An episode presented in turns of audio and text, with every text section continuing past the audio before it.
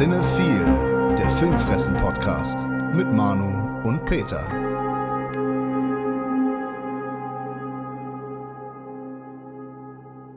Moin, wir sind's wieder. Die zwei Filmkritiker, die ihr gerne in eurem Podcast erwähnt, aber die einfach nicht reagieren. Woran liegt das? Wir haben keine Zeit. Wir müssen Filme gucken, wir müssen Podcasts aufnehmen, Filmreviews, dies, das, jenes. Wir haben keine Zeit, auf alles zu reagieren. Das Wichtigste ist aber einfach, dass ihr uns erwähnt.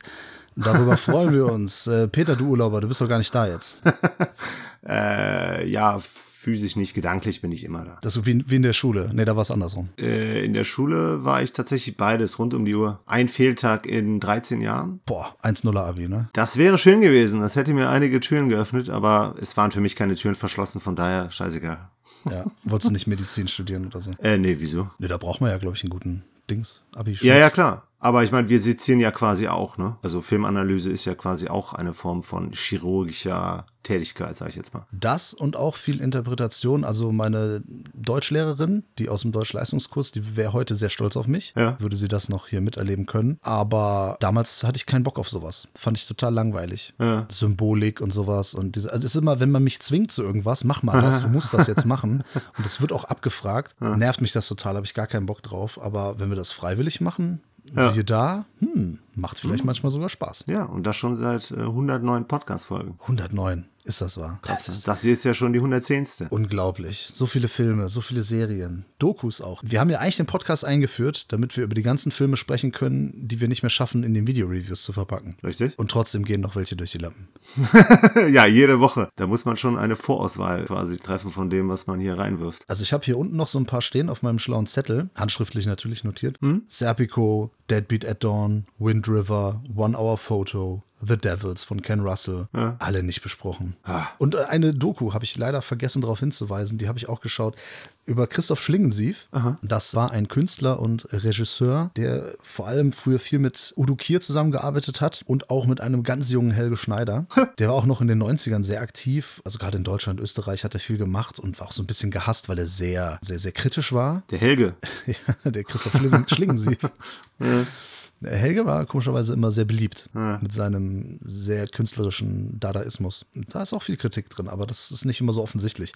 Naja, der Schlingensief war da ein bisschen aggressiver. Gibt's auf Amazon Prime eine Doku über ihn. Die ist cool, weil die natürlich viele Stationen abgeht, ihn häufig zu Wort kommen lässt und da ist es aber auch manchmal ein bisschen schwierig. Der war schon ein Künstler. Ne? Okay. Also man muss da so in die, soll man sagen, in den Kopf eines Künstlers hinabsteigen, in die, in die Synapsen und sich dann damit auseinandersetzen. Ja, es ist ganz geil, weil er so Sachen gesagt hat wie, ja, die Real so nach dem Motto, die Realität ist schon schlimm genug, ne? Das, das, was ich hier mache, das ist, das ist die Realität. Das alles andere ist Blendwerk, ne? Die Politik und so weiter und das, was alles stattfindet, das ist, das ist die Schauspielerei. Das ist ja eigentlich der Quatsch, der Blödsinn. Und ich zeige die Realität. Hat ein paar richtig coole Aktionen auch gemacht. Ist leider auch, äh, glaube ich, an Krebs oder so verstorben. Wie gesagt, ist manchmal ein bisschen anstrengend, weil er halt so viel, so, es ist schon anspruchsvoll, was er manchmal erzählt. Und es ist nicht immer leicht zu folgen. Okay. Ja, und da er so verschiedene Stationen auch durchgemacht hat, also, dass ich das mal sage, ne, da wäre vielleicht so wie bei einem anderen Streaming-Anbieter mal so gut eine Miniserie draus zu machen. Okay. Dass man so vier bis sechs Episoden, a eine Stunde oder a dreiviertel Stunde und sich mit verschiedenen Elementen befasst, weil kann einen schon sehr erschlagen, dieses alles zusammen. Ja, okay, krass.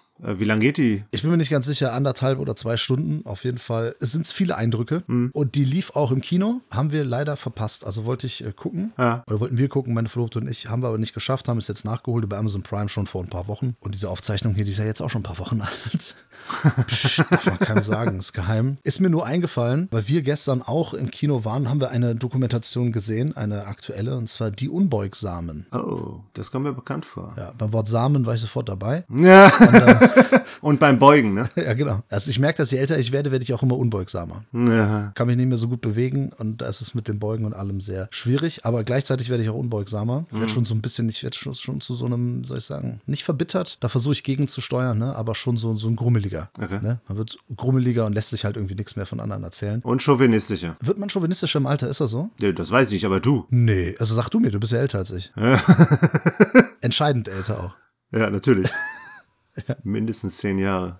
Gefühlt. Aussehenstechnisch vielleicht. Boah, nee, würde ich nicht sagen. Nee? Nee. Okay. Ist eine Dokumentation von der Produktionsfirma Broadview. Kennst du vielleicht? Ja, die ist bekannt hier im Hause. Äh, die, die ist bekannt, ne? Und es geht um die ersten Damen, die in den 80ern in den Bundestag gekommen sind. Mhm. Es ist ja so, dass Anfang des 20. Jahrhunderts, also viel zu früh durften Frauen ja dann wählen. Ja. Und dann wurde es ihnen wieder entzogen und dann durften sie ja irgendwann wieder wählen. Das ist alles im 20. Jahrhundert passiert. Und es gab natürlich vorher, also vor 1983, 82 und so weiter, gab es ja auch schon Frauen in der Politik, aber eben nicht auf Bundesebene. Ja, zum Glück, ne? Das war ein reines Würstchenfest, auf jeden Fall.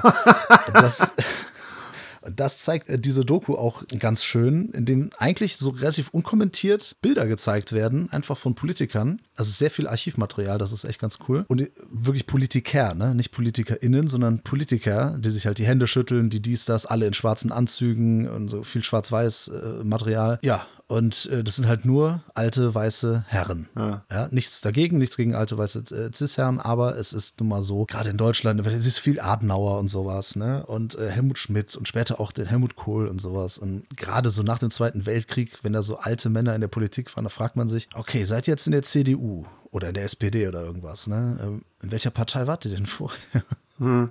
Ihr wart ja nicht immer so alt. Also ihr wart ja, also irgendwie vielleicht vorher auch schon politisch aktiv. Hm, naja, das sind nur meine Gedanken. Egal. In dieser Doku kommen dann natürlich auch die Damen, also die, die noch äh, leben, kommen einige da zu Wort, die damals äh, aktiv waren. Sehr beeindruckt gleich von Christa Nichols äh, von den Grünen. Das klingt so, als wenn ich so Grünwähler wäre, ne? Habe ich mhm. noch nie in meinem Leben gewählt, auch wenn es kein was angeht, aber äh, trotzdem. wir haben Ingrid Matthias Meyer, äh, Matthäus Meyer, Entschuldigung, ist ein, eine der Ex-Frauen von äh, Lothar Matthäus natürlich. Natürlich. Ähm, Ursula Mendle von der CSU, Renate Hellwig, Rita Süßmuth ist natürlich auch dabei, Renate Schmidt, Hertha Däubler-Gmelin, Renate Färber-Husemann, ich, ich, kann sie mir leider nicht äh, alle merken. Äh, da, mhm. da, kommen ein paar, Carola von Braun. Und die kommen auch zu Wort. Die hat man schön interviewt und in, im wunderschönen Bonn. Wo auch sonst. Ne? Ja, in alten Regierungsgebäuden sind das, glaube ich. Und äh, mit schönem Blick auf den Rhein. In einer Einstellung sieht man auch Geil. das Moby Dick-Schiff vorbeifahren. Oh, cool. das ist sehr lustig. Ja, Wahrzeichen von Bonn, unter ja, anderem. Genau, das Wichtigste eigentlich. Ja. Und da wird auch schön am Anfang gezeigt, wie die ganzen Alleen und Straßen heißen. Mhm. Immer nach männlichen Politikern. Ja. Aber später wird auch gezeigt, dass es auch durchaus Straßen nach weiblichen Politikern benannt gibt. Ja. Und das Schöne ist, also da, da sind ein paar richtig krasse Reden, die da raushauen, also gehauen haben, zeigen die dann von früher und wie darauf reagiert wurde. Ne? Da haben sich dann, wenn sich dann Frauen darüber echauffiert haben, vollkommen zu Recht, dass äh, da Sexismus herrscht, ne? da haben die sich kaputt mhm. gelacht. Yeah. Ja, eine richtig aggressive Stimmung gegen die und es ist halt aus heutiger Sicht vor allem, ist das schon teilweise extrem, was sie da von sich gelassen haben über Frauen. Unangenehm peinlich für uns fast schon. Ja, also das, wir haben das natürlich nicht gemacht äh, oder, oder das waren und sind nicht so, aber die Politiker damals, ne, die haben sich ja. halt über Frauen in der Politik im Speziellen oder auch über Frauen allgemein, ne? hatten die da so eine ganz spezielle Meinung. Mhm. Und da musste auch eine Hannelore Kohl, ich weiß, kennen wir ja auch noch. Ja, persönlich sogar. Ja, meine Mutter hat äh, tatsächlich auch beruflich mit ihr ein bisschen zu tun gehabt. Okay. Naja, die musste sich auf jeden Fall auch viele dumme und nervige und immer wieder die gleichen Fragen gefallen lassen, ne? in Talkshows mhm. von irgendwelchen Moderatoren und Journalisten. Die dann in der Regel auch männlich waren? Ja, natürlich, selbstverständlich. Ja. Ernsthafte Journalisten damals waren natürlich nur Männer, ist ja vollkommen mhm. klar. Ja, und das ist aber alles noch gar nicht so lange her. Ne? Wenn du guckst, yeah. das war so Anfang, Mitte 80er, da denkst du dir so, uff, das kenne ich sogar noch, ne? Da kann man sich ja fast schon noch dran erinnern. Naja, die Doku ist aber, äh, mir gefällt das. Sie haben das sehr schön aufbereitet, hat ja. einen coolen Look, viel Archivmaterial, die Stimmung äh, kommt rüber. Die Damen sind alle sehr nett, die sich nicht äh, hier noch dazu äußern, die das wirklich sehr lebhaft schildern und noch so ein paar Interner vielleicht von sich geben. Das gefällt mir alles sehr gut. Die Doku ist in so einen Rahmen gefasst. Ganz am Anfang sehen wir schön in Schwarz-Weiß-Bild natürlich auch einen Dirigent oder einen Dirigenten, der ja. ein Orchester natürlich führt, dirigiert und am Ende sehen wir aber eine weibliche Dirigentin. Ah. In bunt, in Farbe und bunt. Ah, die bringen Farbe ins ja. politische Leben. Absolut und auch Emotionen. Und ähm, ein Zitat aus dem Film ist natürlich, also Politik ist etwas viel zu Ernstes, als dass man es allein nur den Männern überlassen ja. sollte. Und dem kann ich mich nur anschließen, ne? weil ist ja auch Quatsch, wenn eine Gesellschaft aus Männer, Frauen und ja. auch noch anderen besteht, ja. aus diversen, dann gehören die natürlich auch äh, in die Politik mit rein. Ja. Ne? Also die, die betroffen sind, und zwar wir alle, das Volk, mhm. der Staat, da müssen wir natürlich auch äh, ordentlich vertreten werden, und zwar von allen. Ja, genau. Die Regierung sollte immer die Diversität seines eigenen Volkes irgendwie ausmachen, also repräsentieren. Bin ich dabei. Das ist natürlich, wenn, wenn man in so, ein, in so eine Dokumentation geht, dann hat man wahrscheinlich eh schon die Meinung, das ist ja. äh, klar. Aber es ist natürlich äh, dann nochmal was ganz anderes, sich das alles nochmal vor Augen führen zu lassen, wie das sich alles entwickelt hat und dass da viele Sachen noch gar nicht so selbstverständlich waren. Ja. Und dass das für alle eigentlich ein richtiger Kampf war, da ja. reinzukommen. Da bist du mal eine zweite Bundestagsabgeordnete irgendwie äh, da hattest. Ne? Das war ein Riesending. Und äh, da hier Rita Süßmuth, da kann ich mich auch noch so ein bisschen erinnern, die sich äh, mit Helmut Kohl immer gerne gezofft hat und so. Und so solche Sachen. Ja, das waren ganz viele kleine Schritte, die da getan werden mussten. Und Kampf assoziiert man sowieso meistens eher mit Männern. Ja. Und äh, ja, hier ist das äh, wirklich gut geschildert, äh, wie sich da einige Frauen wirklich behauptet haben. Aber das natürlich auch viel Blutschweiß, Tränen, Nerven und Zeit gekostet hat, hm. dass wir da sind, wo wir sind. Aber das ist am Ende, wird das nämlich auch nochmal gesagt. Spoiler an der Stelle, ah. falls man Spoiler für eine Doku geben kann. Die Zahlen gehen wieder zurück. Ne? Also es äh, werden immer weniger Frauen im Bundestag oder halt auch in Ministerpositionen. Hm. So sagt es die Statistik zumindest. Okay. Muss man da ein bisschen aufpassen, denke ich, ne? dass man da nicht äh, zu wenig, denn wie gesagt, die Sichtweise von allen in der genau. Gesellschaft äh, sind wichtig, auch in ja. der Politik. Ja, ja aber ähm, eine Sache, die mich jetzt noch ganz kurz interessiert, ist, es geht ja hier hauptsächlich hauptsächlich um die Zeit Bonner Republik, ne? Also das heißt nach der Wende quasi gar nichts mehr groß, oder? Weil so ein Name wie zum Beispiel hier unsere Bundeskanzlerin, der fällt ja hier gar nicht. Das stimmt nicht, die kommt vor. Okay. Die kommt vor. Also da, wir sehen auch noch so das Misstrauensvotum, was damals gegen Gerd Schröder ja. stattfand. Also das wird nicht lange behandelt, ja. aber durchaus wird auch ein, auch ein Blick auf äh, Frau Merkel geworfen. Und da sagen einige der Damen auch was, was ich ja auch sage, zum Beispiel, also Frau Merkel ist in der Partei, die ich noch nie gewählt habe, nie wählen werde. Ja. Ich mag ihre Politik nicht. Sie hat sich in manchen Themen, in manchen Situationen hat sie sich ganz gut verhalten. Aber generell, ich meine, Zögling von Kohl, das sagt ja alles, ne? so, aber, und, und vor allem, wenn wir jetzt zum, zum Thema vielleicht mal Klima oder so kommen, ne? Die ist Wissenschaftlerin. Ja. Die weiß viel Scheiße, die läuft. Ne? Und mhm. deswegen ist das schwierig für mich. Ne? Also bei, bei, vielen anderen Menschen denkst du, ja, okay, komm, die haben keine Ahnung. Ja. Aber als Wissenschaftlerin, als Physikerin, die weiß schon, was los ist. Die weiß schon, was abgeht. Gut, aber selbst die, die äh, nicht darin versiert sind, äh, Berater haben die alle, ne? Also. Natürlich, aber gerade bei ihr ist das halt ja. schwierig, ne? genau wie ja. das damals mit Fukushima war und so weiter. Naja, interessant fand ich in dem Zusammenhang nur auch, dass, äh, schön, dass du es auch nochmal angesprochen hast, kurz mit, mit der Frau Merkel, mit der Angie. Mhm. Mama Angie. Mein Neffe, der wird 15, ne? der ist 14 gerade. Der kennt gar keinen Bundeskanzler. Ach, ja. Der kennt nur eine Bundeskanzlerin. Ja, stimmt, ja. Was glaubst du, was das für, für den jetzt, sollte jetzt ein Mann Bundeskanzler werden? Für den ja. ist das voll der Schock. Der sagt, wie ein Mann. Ja. Das kann auch ein Mann nicht machen. Nee, so also von wegen so, aber ich wusste gar nicht, dass das möglich ist. Ja, genau, ist das erlaubt? Darf man das in der Bundesrepublik Deutschland? Ein Mann als ja. Bundeskanzler? Ist ja nach 16 Jahren fast schon eine verrückte Idee, ne? Na, auf jeden Fall. Ja, wer weiß. Obwohl, nee, tritt keine Frau an, oder? Frau Baerbock tritt an. Ah, ja, okay, als einziger war, ne? Ja. Ja, fällt das wohl wieder den Männern zu, aber ich find's äh, schön. Ich fand das aber auch ein schönes Zeichen damals, dass wir mal tatsächlich eine weibliche Bundeskanzlerin gewählt haben, quasi. Ja, das ist genau nämlich der Tenor von, von den Damen, ne? Also, da ja. sind ja auch ein paar, die natürlich für andere Parteien äh, tätig waren oder sind, die dann auch sagen, ja, okay, von, mit der Politik und der Partei kann ich nichts anfangen, aber war schon schön, dass es halt äh, das möglich ist dass eine ja. Frau wird und so. Ne? Ja, cool. Also kein Horror, eine klare Empfehlung. Ja, das ist natürlich immer Ansichtssache, ne? ob man Frauen in der Politik als Horror bezeichnet oder nicht. Ich definitiv nicht. Das ist eine Empfehlung. Also wenn ja. ihr da mal Lust habt, ich weiß, wie gesagt, ne, wir nehmen jetzt auf, das ist schon ein bisschen früher. Also wir nehmen vor deinem Urlaub auf. Ja. Ich weiß nicht, ob es dann noch in den Kinos läuft. Wenn ihr die Chance habt und Dokumentationen mögt, auf jeden Fall. Ansonsten ist das bestimmt auch in einem halben, spätestens in einem Jahr auf irgendeinem Streaming-Anbieter bestimmt verfügbar, so wie das jetzt bei Christoph Schlingensief war. Ja, also zumindest so von dem, was ich weiß, ist das bei Broadview ja häufiger, dass die dann auch relativ schnell irgendwie in Mediatheken dann beim Fernsehen landen. Ja, Schwarze Adler war ja auch zum Beispiel genau, bei genau. Amazon relativ ja. schnell verfügbar. Ja. Richtig. Von daher besteht da schon die Chance, das in der Zukunft dann halt auch nochmal da anzuschauen. Weil ich meine, wir haben jetzt, glaube ich, auch erst jetzt gerade quasi den bei uns im Kino. Also während ich im Urlaub bin, läuft der bei uns. Was ich cool finde, weil es ja immer schwer ist, so, wie soll ich sagen, solche Geschichten, Dokumentationen oder halt auch Arthouse-Geschichten oder so bei uns unterzubringen, ne, ja. weil wir ja nun mal ein Mainstream-Kino sind. Aber ist natürlich schade, dass der dann auch noch genau in dem Zeitpunkt äh, läuft, wo ich den nicht gucken kann. Aber lässt sich ja alles nachholen. Ja, kannst du bestimmt nachholen. Das ist die dritte oder vierte Doku, die ich jetzt inzwischen von Broadview gesehen habe. Ja. Und da muss ich mal sagen, also es sind natürlich immer andere ähm, Redakteure und andere Produzenten. Also das sind ja nicht drei Leute, die immer die alle, die alle Dokumentationen gleichzeitig machen. Aber so insgesamt der Stil gefällt mir immer ganz gut von denen. So der Aufbau, die Struktur. Ich, ich finde das immer sehr gelungen. Gefällt mir. Dann lass uns doch mal zu einem ganz aktuellen Kinofilm kommen. Ja. Wurde als Horrorfilm angekündigt, weil das ein Spin-off einer Horrorreihe ist. Mhm. Werden bestimmt einige kennen. Saw ist bekannt eigentlich, ne? Ja, ich denke schon. Ja, kleines Franchise.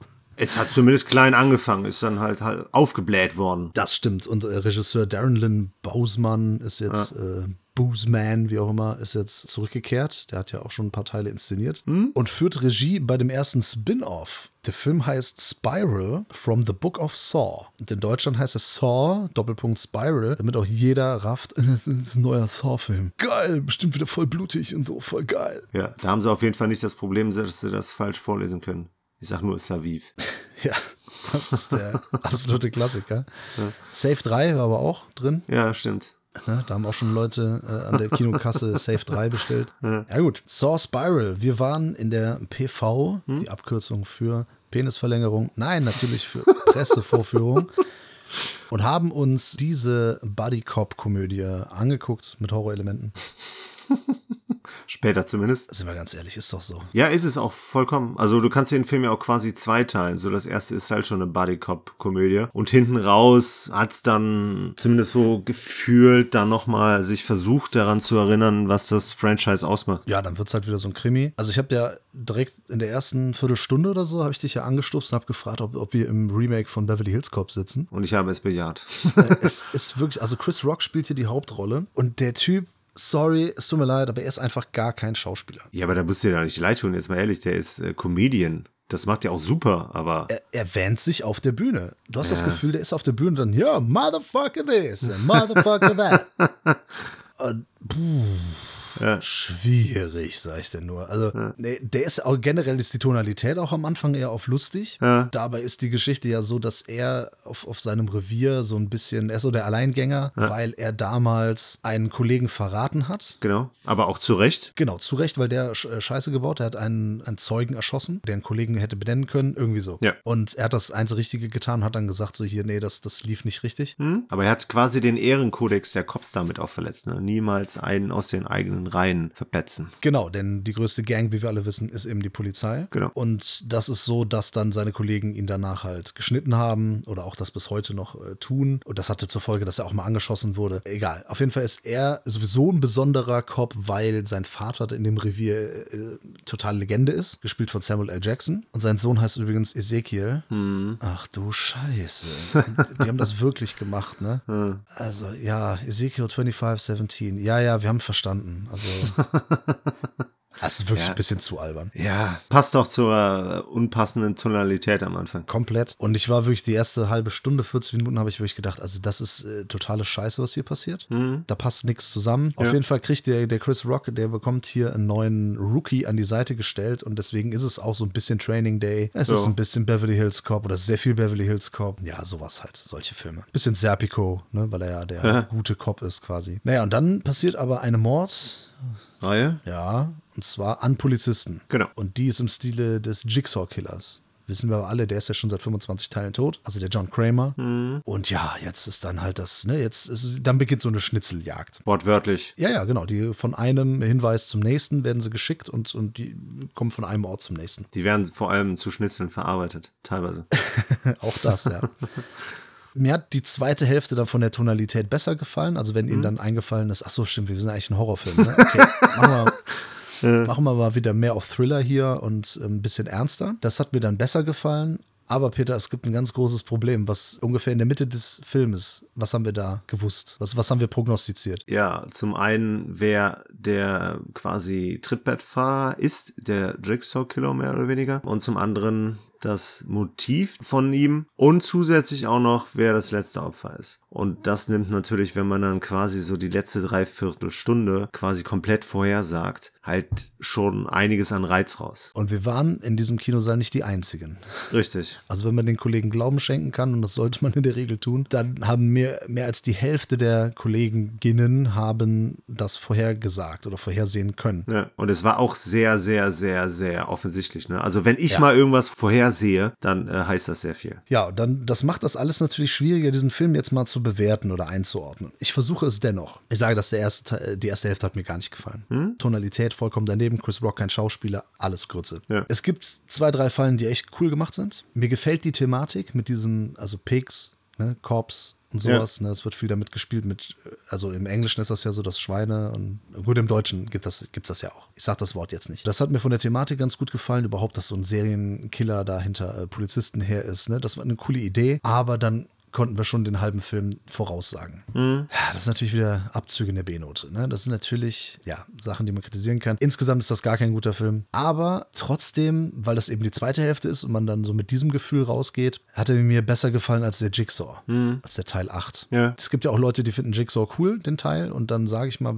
für die Leute, denen Jigsaw gefällt, die werden garantiert auch Gefallen an dem hier haben, weil der wieder zumindest ab einem gewissen Zeitpunkt mehr Saw ist. Ja, würde ich mich nicht nicht komplett anschließen. Also ich fand den Anfang auch völlig unpassend. Ich habe keine Ahnung, was sie sich dabei gedacht haben. Ich verstehe auch nicht, warum man Chris Rock in so eine Rolle reinpackt. Samuel L. Jackson ne, spielt sich quasi selbst wieder, auch wenn er quasi nur einmal motherfucking irgendwas sagt. Er ist genau wie Nicolas Cage einfach sein eigenes Meme. Ja, ich fand seinen Partner, der von Max Mingheller gespielt wird, so der einzige, der noch so ein bisschen halbwegs performt hat. Ansonsten fand ich das insgesamt auch schauspielerisch äh, recht dürftig besetzt und äh, gespielt. Ja, er war mit solide noch der Beste, kann man sagen. Genau, richtig. Richtig. Ja, ansonsten, es war trotzdem auch nicht lustig, auch wenn sie dann einen auf Buddy-Komödie machen. Die Sprüche, die die beiden sich dann gegenseitig abgeben, das waren halt maximal Schmunzler. Ja, genau, das ist auch lustig gemacht. Ich fand's auch nicht witzig, ja. Ja, so. genau. Da hat mir dann halt auch quasi so die erste halbe oder länger vielleicht sogar so komplette Feeling auch von Saw gefehlt. Das kam erst sehr spät, musste dann aber auch durch so Sachen wie, ne, die Musik am Schluss dann und durch das Abspielen von den Tapes und so, die jetzt digital sind, also da haben sie zumindest schon mal das, den Wechsel ins digitale Zeit Zeitalter geschafft. Aber trotzdem, so insgesamt ist da wirklich bei mir nie das Feeling der Soul-Reihe aufgekommen. Was ich positiv fand, dann aber auch wieder dürftig umgesetzt war, weil ich meine, so der Splatter ist hier, glaube ich, im Vergleich zu den restlichen Teilen schon deutlich zurückgefahren. Also bis auf die Eingangssequenz und eine andere Falle war das. Obwohl, okay, das Doch, mit den das Fingern. Mit den Fingern, ja. ja. Ja, okay.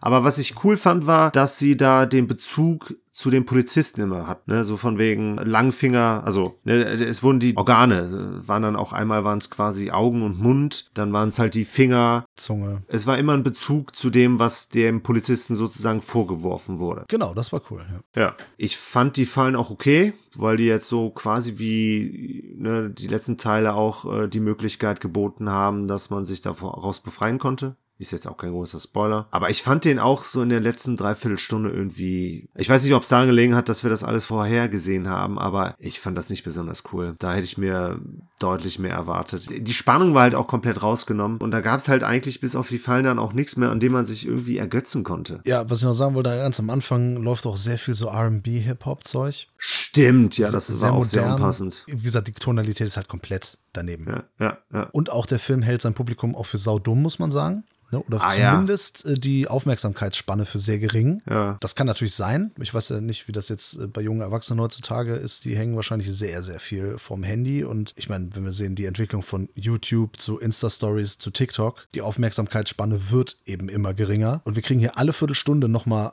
was eingespielt, so nach dem Motto, vergesst nicht, das und das ist passiert. Ja. Da kam ich mir schon ein bisschen verarscht vor. Weil ich Auf denke so, ja, ich gucke ja den Film hier, ich habe das schon, das ist doch erst zehn Minuten her, ich kann mich noch dran erinnern. Mhm. Ne, Finde ich schon ein bisschen frech. Ja. Aber vielleicht ist es notwendig, ich weiß es nicht. Ja, aber muss man ja auch sagen, damit hat Saw ja eigentlich so ab späteren Teilen, obwohl ich glaube sogar ab dem ersten, gut, da war es halt nur einmal, ne, so eine finale Rückblende am Ende des Films, ne, wo dann quasi nochmal von hinten alles raufgespult wurde und man halt quasi die ganzen Connections aufzeigen wollte. Aber ja gut, hier war es dann halt einfach an viel zu vielen Stellen. Da hätte man sich auf das Ende konzentrieren sollen. Es kommt alle 15 Minuten, ja. gefühlt, aber mindestens alle 20 Minuten. Ja. Und das ist schon hart. Ne? Wie gesagt, ja. es kann sein, dass das irgendwie notwendig ist. Generell ist für mich sowieso, ne? ich meine, das, das, die Filmfressenfamilie weiß das ja eh, aber Saw 1, für mich hätte es danach auch Schluss sein können. Für mich mhm. hätte das ein Standalone-Film sein können, vollkommen okay. Ja. Und da habe ich mich schon geärgert, weil ich nämlich ganz am Anfang gesagt habe, was ist eigentlich mit dem Typ in der Mitte? Ist der wirklich tot? Achso, ja. Und dann sagen die irgendwann im Film, oh ja, der ist tot, das sieht ganz anders aus, als äh, man sich das vorstellt. Und dass der Film quasi uns gesagt hat, okay, der ist tot. Ja. Der hat uns einfach nur angelogen. Der Film hat uns einfach nur verarscht.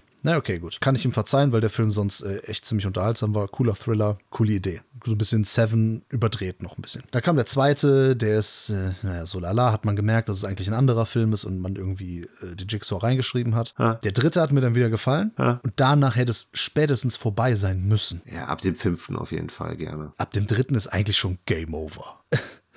Ich fand den vierten, fand ich auch noch ganz okay. Der ist okay, der fünfte ist auch okay vielleicht, aber die Sache ist, irgendwann ist es halt nochmal das gleiche, nochmal Ja, aufgewärmt. Ja genau. Ist, war die Luft äh, relativ schnell raus, das stimmt schon. Komplett. Vor allem für mich spätestens nach dem dritten war die Luft dann raus. Ich habe mir die zwar alle noch angeguckt, aber wirklich auch mehr so, ja, okay, habe ich halt gesehen. Alles klar, ich weiß jetzt, wie die Geschichte weitergeht oder was man sich da wieder rumgesponnen hat da. Also Ja, die ist ja auch immer komplizierter geworden. Oder verworrener zumindest. Ja, ja, man hat halt gemerkt, dass man sich das alles im Nachhinein ausgedacht hat und nicht von Anfang Ja. an geplant hat. ja wie bei Lost, ne? Das Star Wars-Problem, das Lost-Problem auf jeden Fall. Also, natürlich bin ich da jetzt kein Fan von, aber ich sag mal, für Leute, die Saw generell geil finden und auch noch den sechsten, siebten, achten Teil geil fanden, die werden garantiert ihre Freude haben und vielleicht werden die auch irritiert sein von der ersten Hälfte, aber die wird vielleicht dann die zweite Hälfte entschädigen. Ich fand die zweite Hälfte nicht cool, aber ich fand sie halt besser als die erste und insgesamt fand ich es dann doch von der Idee her auch cooler als den Jigsaw. Ja, also was ich auf jeden Fall auch hier äh, betonen würde, ist halt die Idee, das halt mal ein bisschen umzudrehen Richtung äh, Cops das ganze äh, korrupte B. Punkt, Punkt. Ja, ich spreche das jetzt auch nicht aus. Slime-Fans wissen, was gemeint ist.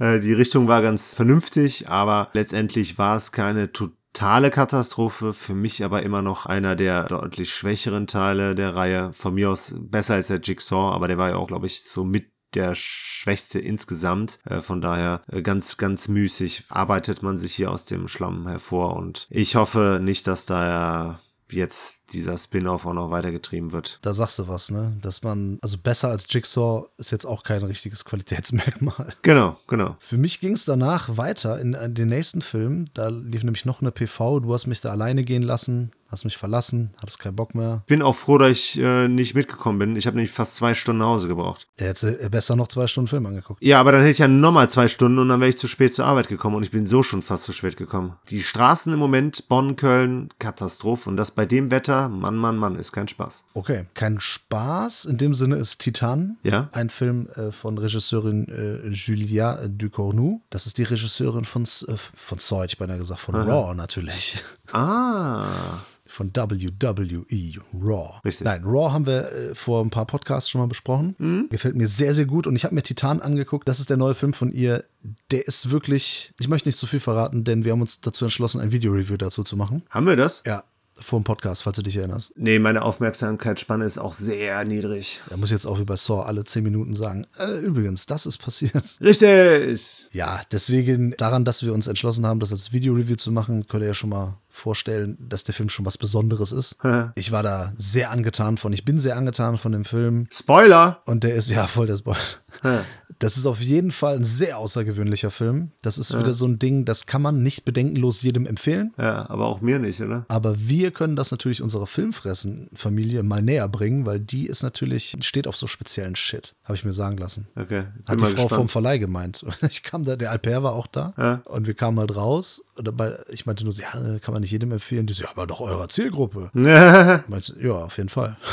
aber nicht der von CSB. Ach, die, da sind auch ein paar hartgesottene Freaks dabei. Okay. Glaube ich. Das ist eine gute Crew. Ja, deswegen, also Titan wird im Video-Review folgen und wir widmen uns jetzt dem Patreon-Pick, Peter. Ja, und zwar ein ganz besonderer. Also wir widmen uns dem ersten Patreon-Pick, denn heute gibt es zwei, da wir vergangene Woche, ja hatten wir ja mit dem Kai ein quasi Special aufgenommen zu John Milius. Da haben wir keinen Patreon-Pick besprochen, deswegen gibt es diese Woche zwei. Peter, welches ist das erste? Ja, beim ersten handelt es sich um einen gewissen japanischen Film namens Harakiri, den hat sich der Laszlo gewünscht und ich bin sehr froh, dass er sich das gewünscht hat. Endlich gezogen worden, weil ich den bis dato noch nicht kannte und Mann, Mann, Mann, ich fand den ziemlich geil. Schließe mich mal an, das ist ein Film von 1962 Genau. von Regisseur Masaki Kobayashi Mhm. und das ist wirklich ein, ein ganz herausragender Film. Ja. Das ist schon großartig. Schwarz-Weiß gedreht und äh, so, so, willst du kurz sagen, worum es geht? Es geht hier um den Hanshiro Tsugumo. Der ist Samurai und möchte Harakiri begehen und begibt sich deshalb in ein ehrenwertes Haus von Samurais, dem Daimyo, um bitte da halt das tun zu dürfen. Ja. Genau, so. Und dann gibt es einen Sideman für das Harakiri, weil beim Harakiri tötet man sich ja mit seinem eigenen, ja nicht Schwert, Samurai-Schwert selbst, Katana selbst. Und dann gibt es einen Sideman, der einen danach köpft, damit man halt nicht elendig verblutet. Und der Hanshiro, der bittet halt um eine Person, beziehungsweise im Endeffekt sogar um drei, die angeblich alle krank sein sollen. Und daraufhin wird das Ganze ein bisschen schwierig und er fängt auf jeden Fall an, eine Geschichte zu erzählen. Und das ist dann quasi auch das, was den Bogen zum Anfang schlägt, weil wir dort schon einen Samurai gesehen haben, der zu Harakiri quasi gezwungen wurde. Ja, mit seinem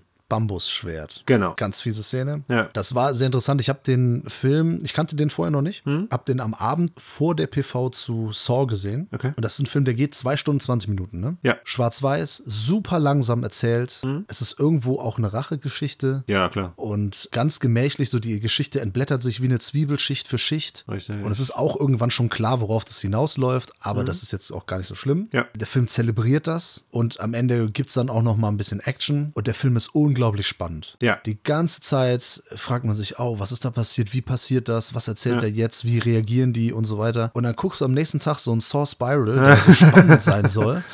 Und du Ja. hast so einen Schnittmassaker, denkst dir die ganze Zeit so, ey, beruhigt euch doch mal und so. Ne? Mhm. Das ist nichts ist hier spannend, das ist einfach nur laut und schnell geschnitten. Ja. Und das ist totaler Quatsch und man weiß eh schon alles und da funktioniert nichts. Aber Harakiri Mhm. ist wirklich ein ganz grandioser Film. Allein von den Bildern her. Mhm. Diese Kameraeinstellung, da ist ja jedes Bild ist ja wie gemalt. Ja. Da kannst du dir je, kannst du jede zwei Minuten kannst du einen Screenshot machen, kannst das Bild ausdrucken und an die Wand hängen. Wirklich grandios. Diese Geschichte ist einfach un unglaublich cool erzählt. Bis am Ende auch ein bisschen, also mir ist das schon auch nahe gegangen. Hm? Und da ist wenig dran zu meckern an diesem Film. Also man sollte jetzt vielleicht auch nicht zu viel zu der Handlung sagen, was da noch so passiert, um nicht Ja. die Überraschung zu verderben. Genau. Aber äh, der ist ja in dieser Eureka-Reihe. Ne? Wir haben uns den ja besorgt. Ja. Eureka ist so ein äh, britisches Label, glaube ich. Die haben so diese Masters of Cinema-Reihe. Richtig. Da habe ich auch so ein paar Sachen hier, Metropolis, Nosferatu und sowas und du ja Genau. auch. Sehr schöne Editionen und hier auch. Ja. Also, ich bin, ich bin sehr, sehr beeindruckt. Hm. Ich hätte eine kleine negative Sache, die ich erwähnen würde. Also nicht direkt negativ, aber als ich den Film angefangen habe, da habe ich anfänglich so ein bisschen gedacht, so, boah, okay, da brauche ich eventuell Sitzfleisch. Ne? Also wenn wir uns halt so auf den ersten Harakiri hinbewegen, das dauert auch, ne? Der Film nimmt sich ja auch gut Zeit. Es war sehr dialoglastig bis dahin. So, und dann sehen wir halt diesen Harakiri und das, da, da fühlt man schon mit. Und ab da hast du quasi eine Wende. Weil der zweite Samurai, der dann quasi da, dort, ne, er bittet auch Harakiri begehen zu dürfen, da ahnt man schon, okay, da gibt's wahrscheinlich irgendeine Connection. Ne? Also das hat mit Sicherheit irgendwas miteinander zu tun. Und man, man sitzt dann auch wirklich nur gebannt da, um halt zu erfahren, wie diese Ver Verstrickungen sind, wie, wie der Bezug äh, zu dem etwas jüngeren Mann davor halt ist. Und Ja. ich muss sagen, ich fand das dann bis zum Ende durchgehend spannend. Dann haben wir halt auch noch die ganze Zeit die Gefahr ausgehend von den Samurai, ne, weil es ja auch hier darum geht, ein Ritual, ne, hier geht es ja hauptsächlich um alte Rituale, die auch so ein bisschen in Frage gestellt werden, dass äh, hier ganz viele Samurais um ihn herum positioniert sind, äh, die jederzeit halt auch mit ihren Schwertern halt,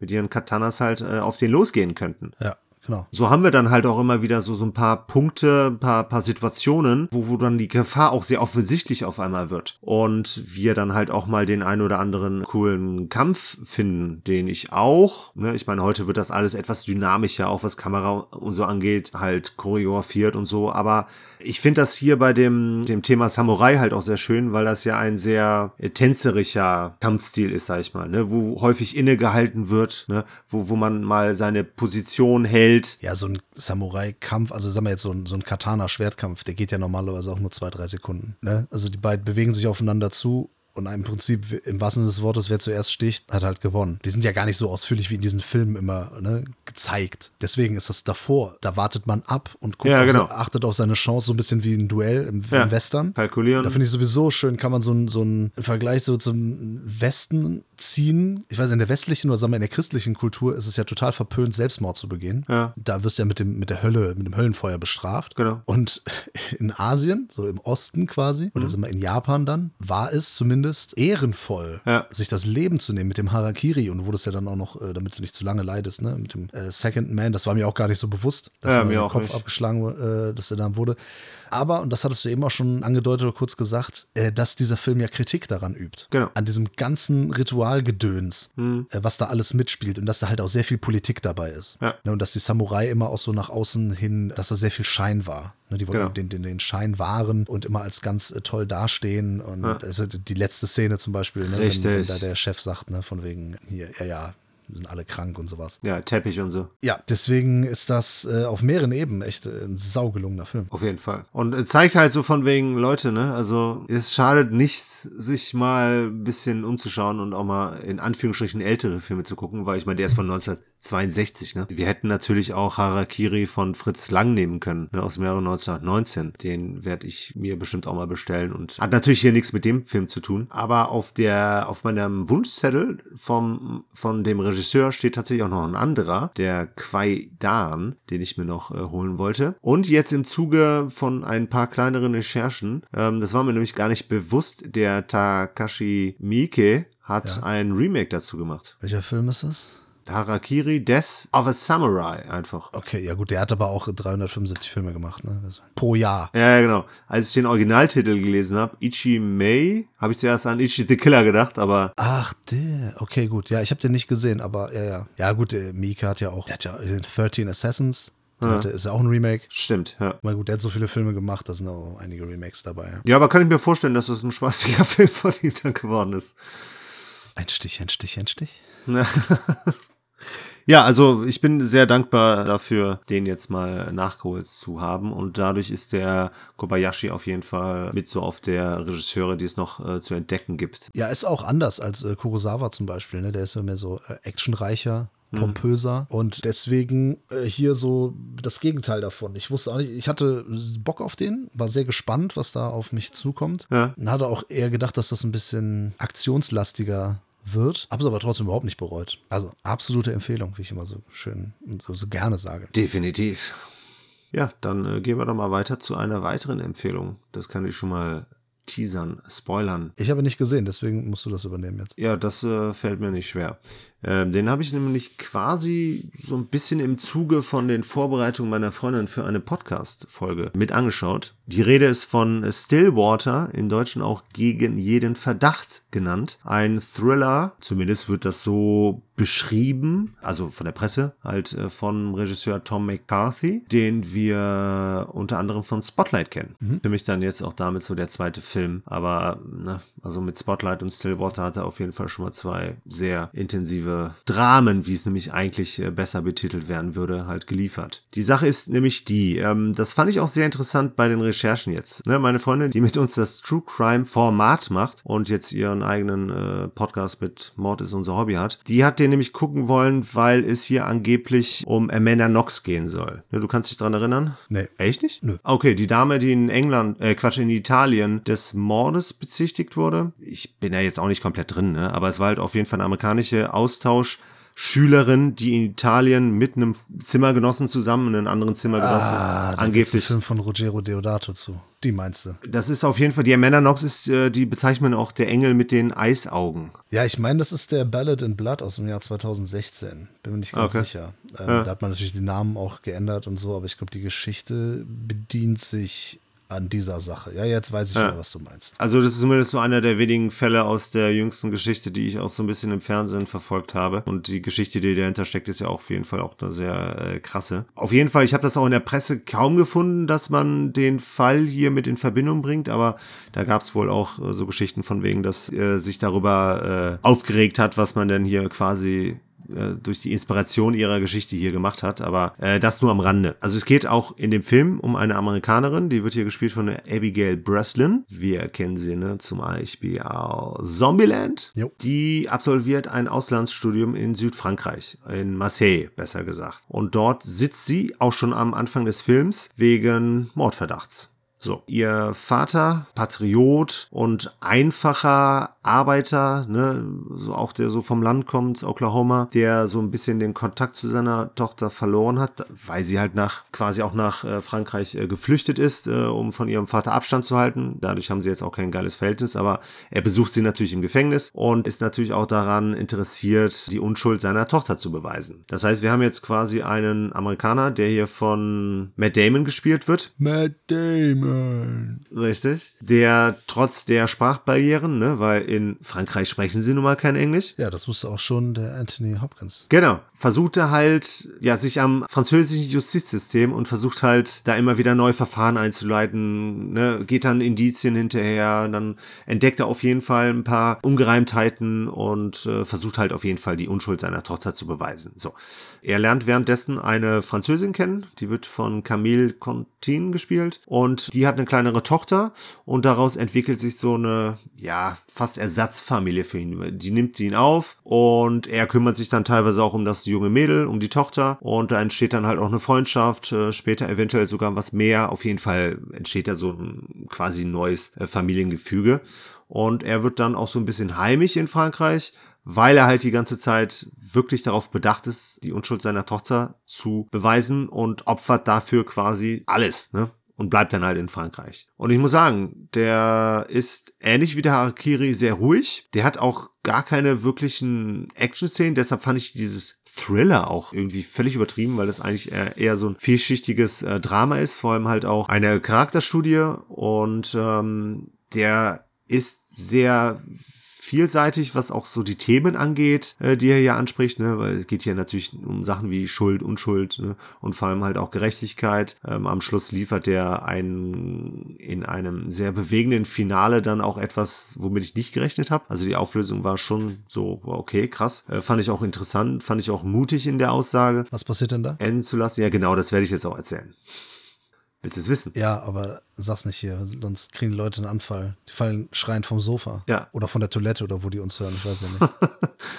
Nee, da musst du den schon anschauen, um das zu erfahren. Aber ansonsten geht's auch so um Patriotismus. Es geht um vor allem auch ein bisschen Selbstwahrnehmung. Der spielt so ein bisschen mit amerikanischen Hinterwäldler, ne, weil, ja, wie man bei uns sagen würde, vom Dorf kommt, ne, und dann kann man halt auch davon ausgehen, dass er, ne, hier würde man AfD-Wähler sagen, da wird man halt Trump-Wähler sagen. Das bringt er immer schön mit ein, auch so politische Themen. Aber viel wichtiger ist, dass er diese Vater-Tochter-Beziehung und diese angehende neue Familie sehr schön in äh, hier integriert und wir sehen halt auch richtig, wie das Ganze ihn auch verändert. Und das ist so mitreißend von Matt Damon gespielt. Also ich habe den schon lang nicht mehr so gut aufspielen sehen. Und ich finde, hier hat er auf jeden Fall auch nochmal bewiesen, dass er auf jeden Fall ein Charakterschauspieler ist.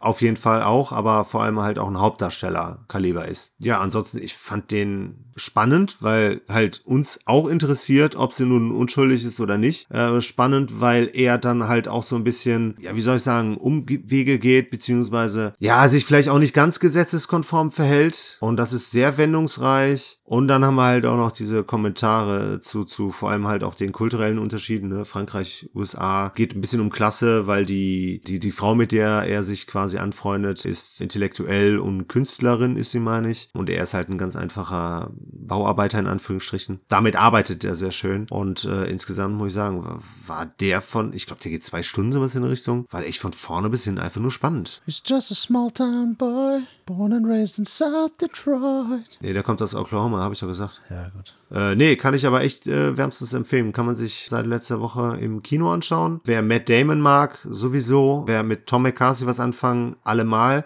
Aber ansonsten, wer auf ein Drama wohl bemerkt und kein Thriller mit, ja, nicht, mit vielen Themen, nicht überladen, was anfangen kann, der sollte hier auf jeden Fall mehr als einen Blick riskieren. Aber Etikettenschwindel von, von den bösen Medien oder was? Ja, also ich habe zumindest überall gelesen, dass der als Thriller verkauft wurde, aber ich würde den nicht ansatzweise dahin packen, auch wenn er Thriller-Elemente hat.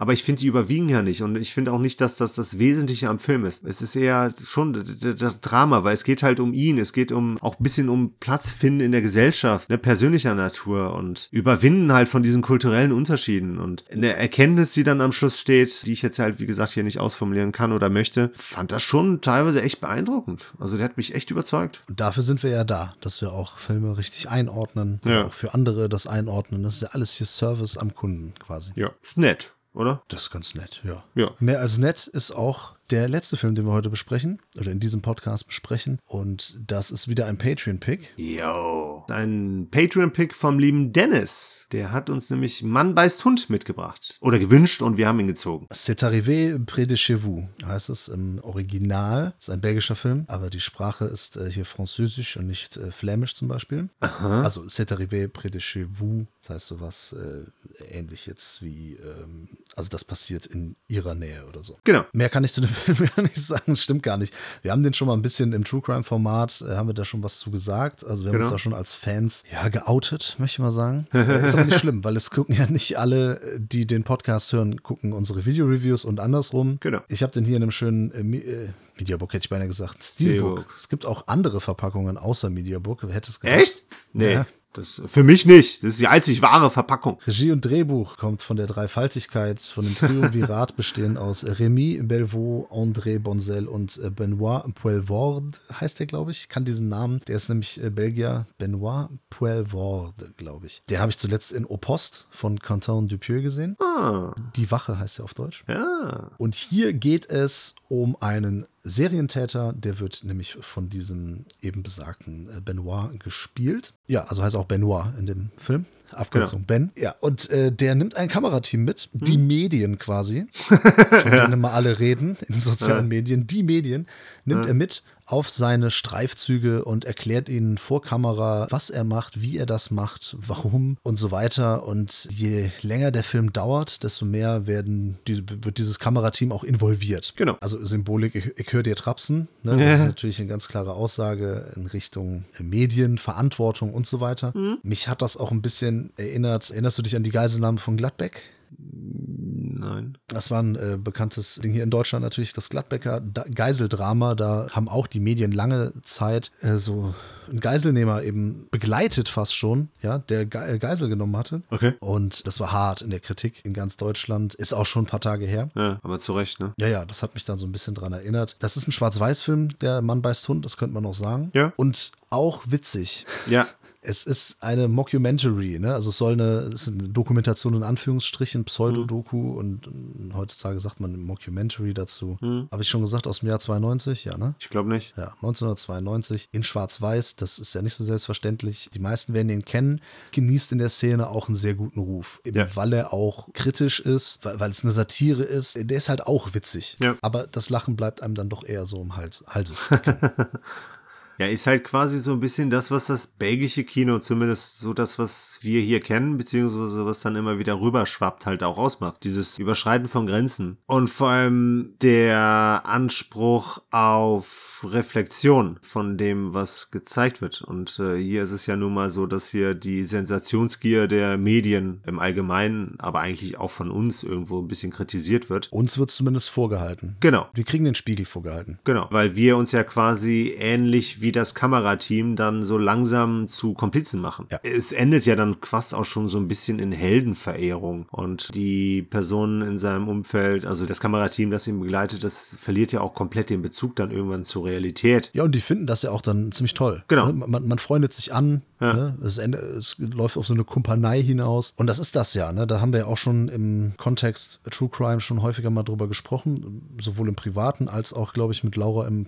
im Format, Hm. in, in einem Video. Das ist eben diese, ja, du hast es Heldenverehrung genannt, äh, Ja. eben so, so diese, diese Glorifizierung von Jeffrey Dahmer oder äh, Charles Manson. Hm. Eine Sache, die ich nie verstehen konnte und auch, auch nicht verstehen kann und auch nicht für gut befinde. Ja. Äh, Menschen, die anderen Menschen so viel Leid angetan haben, ob sie es wollten oder nicht, ne?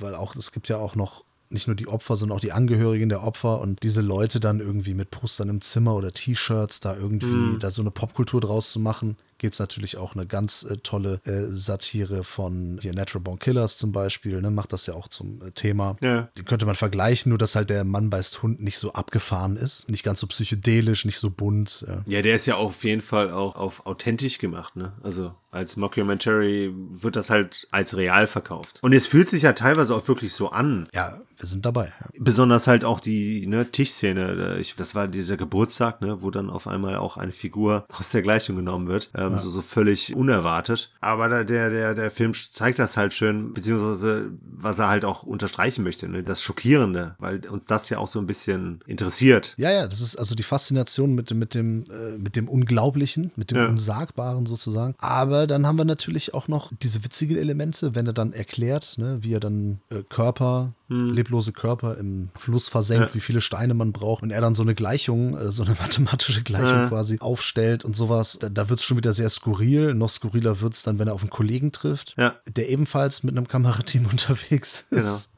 Das ist das absolute Highlight, finde ich. Ja, ja, also dann, dann dreht es natürlich so voll ab, ja. aber bestärkt halt nochmal die Aussage. Ja. Und soll natürlich dafür sorgen, dass wir sagen, ey, das ist doch skurril, das ist doch total bescheuert, was da passiert. Und das ist ja die Aussage. Natürlich ist das bescheuert, aber wir sind oder wir, wir waren zu dem Zeitpunkt nicht weit weg und wir sind es vielleicht heute mit unseren Handyvideos und so weiter wahrscheinlich noch näher dran. Ja, wahrscheinlich. Und eben auch nicht, nicht äh, weiter weg, als es vor 30 Jahren der Fall war. Jetzt, ne, da passiert irgendwas äh, krasses es muss jetzt nicht ein Serienkiller sein, ne, sondern, weiß ich nicht, ein Anschlag oder sowas und du hast direkt im, im Internet oder Fernsehsender übernehmen es nämlich direkt Handymaterial, also Smartphone-Videos, was auch ja. immer. Jeder hat eine Kamera in seiner Hosentasche oder ziemlich jeder. Ja. Und das, klar, dient auch dann vielleicht der Nachrichtenübermittlung, alles klar, aber es gibt eben auch Grenzen. Ne? Man muss nicht sehen, wie einem der Kopf abgeschlagen wird, wie Leute erschossen werden und so weiter. Ne? Ja. Da ist die Nachricht ist schon erschütternd genug. Auf jeden Fall. Man braucht das Bewegtbild nicht. Ne? Bevor jetzt Leute sagen, ja, aber ihr guckt euch doch so Filme an und so. Ja, ja. Das ist aber nicht real. Filme.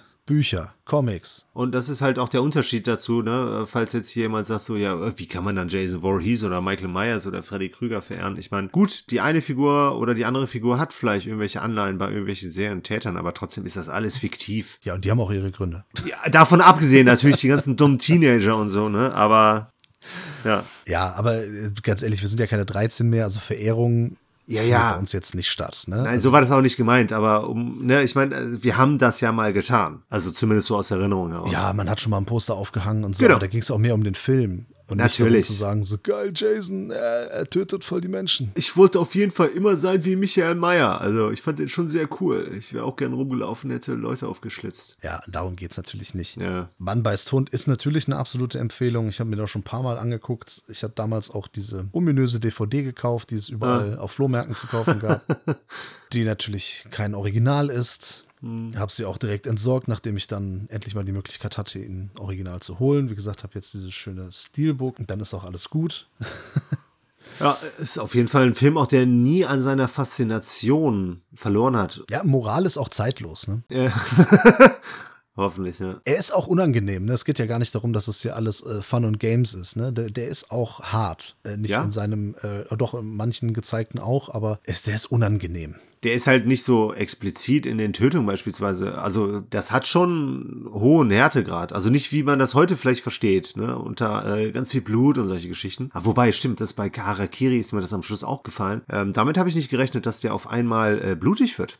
Fand ich aber sehr cool. War auch dann so ein bisschen ein künstlerisches Mittel, weil mit dem Blut ja noch ein bisschen was angefangen wurde. Richtig. Ja, aber hier ist es ja schon hart in dem, wie er mit welcher, mit welchem Kalkül und mit welcher Abgeklärtheit er das Ganze halt macht wie abgestumpft dann auch seine Umwelt äh, teilweise damit umgeht. Also mit Umwelt meine ich jetzt hauptsächlich das Kameracrew. Ähm, ich finde, das macht die Härte aus. Ganz genau. Deswegen ist das ja so aufgebaut wie ein Handwerker, der sagt, so, ich komme heute, ja. ich komme morgens um sieben in Betrieb, dann mache ich mir erstmal einen Kaffee und dann gucke ich hier, ob der Schnürbelröbel funktioniert und dann, weiß ich nicht, bock ich das Auto auf und äh, ja. gucke mir das Getriebe an. Was weiß ja. ich, keine, ich habe keine Ahnung von sowas, ne, wie man merkt. Und äh, der sagt dann so, ja, ne, ich stehe morgens auf und so, ne, bla, und dann zählt dann dann halt, wie er da Leute umbringt und so und wie er die am besten äh, dann beseitigt. Und wie gesagt, das Kamerateam hilft ihm dann ja auch irgendwann. Ne? Deswegen habe ich hier das äh, Gladbecker Geiseldrama auch als Beispiel herangezogen, was mir dann wieder eingefallen ist, weil das nämlich damals auch so war, dass die Kameras und, und diese die Journalisten waren ganz, ganz nah dran.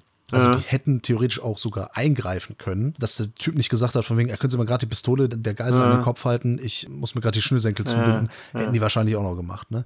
Also ist natürlich eine harte Unterstellung, das ist jetzt auch nicht super ernst gemeint, aber so vom Gefühl her, das war auch damals der Tenor der Kritik. Und ganz genau darum geht es eben bei C'est arrivé, près de chez vous, Mann beißt Hund. Und eine Sache, die ich immer wieder vergesse, weil der Typ ja auch schon irgendwo charismatisch ist und der, der hat ja auch so Momente, wo er super nett ist und vor allem halt auch überzeugend. Ne? Er ist ein Schambolzen, ja. Genau, aber das ist halt auch so, so ein Verführer. Ne? Und äh, ich finde das halt hervorragend, weil das halt ne, das widerspiegelt, dann halt auch diese Faszination dafür. Und da kann man dann vielleicht auch teilweise gar nicht so den großen Vorwurf dann an die Leute machen, also die Verführten quasi, die, die Leute, die das verehren. Ne? Also ich werde das auch niemals verstehen können. Weil wir ja auch verführt werden. Genau. Wir, wir das Publikum. Ja. Ne, wir, natürlich können wir denen keinen Vorwurf machen, weil, weil wir genauso fasziniert sind. Aber wir sollten, wenn wir denn einigermaßen okay sind, im Ja. Kopf und im Herz und sonst überall, Reflektieren. genau, reflektieren und merken, ach ne, das ist doch alles gar nicht so spaßig hier. Ja. Ne? Das ist, ja. Bitterer Ernst. Ja, von daher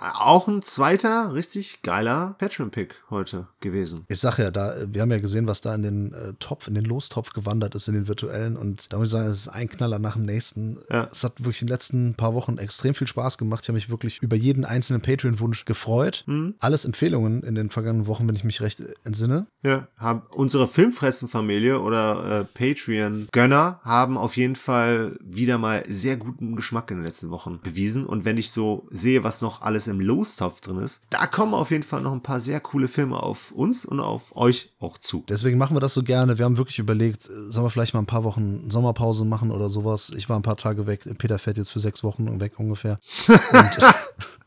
Gefühlt?